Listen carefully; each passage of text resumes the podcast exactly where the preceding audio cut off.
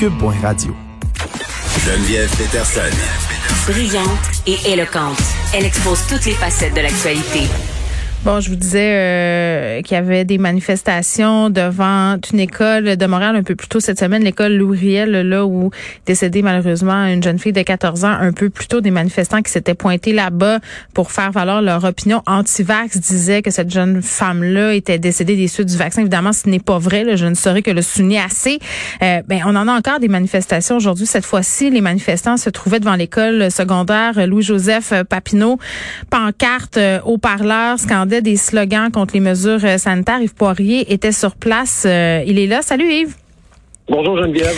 Bon, euh, combien de personnes environ devant l'école Louis-Joseph Papineau? C'est terminé, mais il y a à peu près une quarantaine de militants anti-vaccins tantôt mm. qui ont ciblé effectivement cette école-là qui est située, j'étais dans le nord de la ville, dans le secteur du quartier Saint-Michel. oui, effectivement, au parleur, ça criait, ça scandait liberté, liberté. ils distribuaient des tracts également aux élèves. Puis L'un des tracts, là, j'ai voulu savoir qu'est-ce qui, qu'est-ce qu'on avait écrit là-dedans. On pouvait lire notamment que c'est une injection expérimentale, euh, la dose évidemment de vaccin, que ça risque de transformer nos gènes définitivement, euh, que les gens qui font la promotion des vaccins sont des apprentis sorciers. Alors là, on distribue ça, euh, mets-toi un peu dans le contexte, on parle de mineurs, on parle d'élèves, des jeunes secondaires qui ont moins de 16 ans, sont pas en présence de leurs parents. Euh, évidemment, le personnel scolaire fait ce qu'il peut. Il y a pas, il y a des policiers dans le quartier sont pas intervenus, Geneviève. Euh, j'ai pas senti non plus de menace à l'égard des élèves, euh, mais il y avait quand même une présence policière. Mais, mais le personnel, je me un peu à leur place. On sentait clairement un malaise.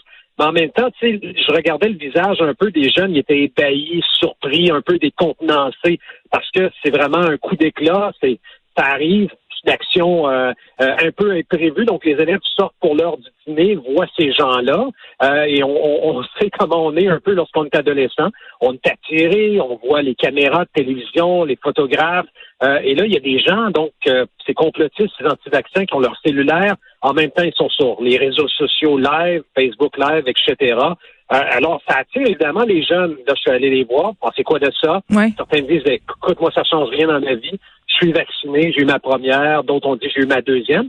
Mais quand même, j'ai rencontré plusieurs élèves, justement pas, qui n'ont pas reçu de vaccin et qui ne comptent pas non plus en recevoir. On a entendu souvent les autorités publiques de la, euh, de la santé publique, pardon, à Montréal dire qu'on avait de la difficulté dans certains arrondissements, notamment Montréal-Nord, Saint-Michel, à convaincre les familles. Là, j'ai pu le constater euh, sur le terrain. C'est pas évident, c'est un combat de tous les jours ici de convaincre les jeunes, notamment, de ces quartiers, peut-être un peu dans le nord-est de la ville, de se faire vacciner. Je veux qu'on écoute donc, l'homme qui a organisé ça, le militant anti-vaccin, François Amalega Bitondo, euh, parce que il s'est fait dire cette semaine, notamment par le ministre de l'Éducation et le premier ministre encore aujourd'hui, pouvez-vous laisser ces jeunes tranquilles manifester, oui, dans les rues, mais pas dans les cours d'école? Je vais interviewer tantôt, je vais confronter là-dessus. Pourquoi vous sacrez pas la paix aux enfants? C'est ce qu'il vous demande quand Le ministre ne sacre pas la paix aux enfants. C'est ça le problème. Le problème, c'est que nous, nous ne voulons pas qu'on écrase nos enfants. On ne veut pas qu'on détruise l'avenir du Québec. Et le ministre actuellement est en train de travailler contre ça. la majorité des enfants, des élèves à l'école Ouiriel ne voulaient pas vous voir mardi, mercredi, pardon. Pourquoi vous êtes de retour? Pourquoi vous êtes de retour ici? La majorité des gens ici ne veulent pas vous voir. Est-ce que vous, avez fait un sondage pour allez voir à l'intérieur de l'école, effectivement. Il y a de la réticence à votre présence aujourd'hui? Je pense que la réticence est créée par les médias ou pas, pas seulement par les médias, par le gouvernement en général, qui est en train d'intimider les gens. vous dis qu'à l'intérieur, ils veulent pas vous voir en majorité sur leur terrain. Moi, je ne vous crois pas, je, parce que je ne pense pas qu'un sondage a été fait. Bon, c'est un grand complot, euh, Yves, évidemment, fomenté par le gouvernement et les médias. Est-ce que tu lui as demandé si, euh, si ses enfants avaient reçu les autres vaccins, là, ceux contre la rougeole, la rubéole, ces choses-là? J'ai souvent demandé effectivement à des gens qui manifestaient, par exemple, en fin de semaine à Montréal. J'étais euh, comme journaliste évidemment présent euh, à la manifestation de dimanche à Montréal. J'ai demandé à plusieurs des gens qui étaient là, vos enfants ont été vaccinés, comme vous dites, pour, pour, pour des maladies antérieures qui ont été réglées. Mm-hmm. euh, ils me disaient oui, mais là, on n'a pas confiance en celui-là parce que, euh, je te répète ce qu'ils disent, là, ça va modifier tes gènes euh, de façon définitive. Alors ça, ils croient, euh, ils croient là-dedans. et d'autre part, évidemment, je ne pouvais pas passer à côté de ce qui s'est passé mercredi à l'école secondaire Louis Riel. encore là, je leur ai posé des questions. Vous avez prétendu que la petite Malaka Riscala, 15 ans, avait succombé au vaccin contre la COVID-19, ce qui est totalement faux, ont déclaré ses parents. On les a lus ce matin dans le journal de Montréal.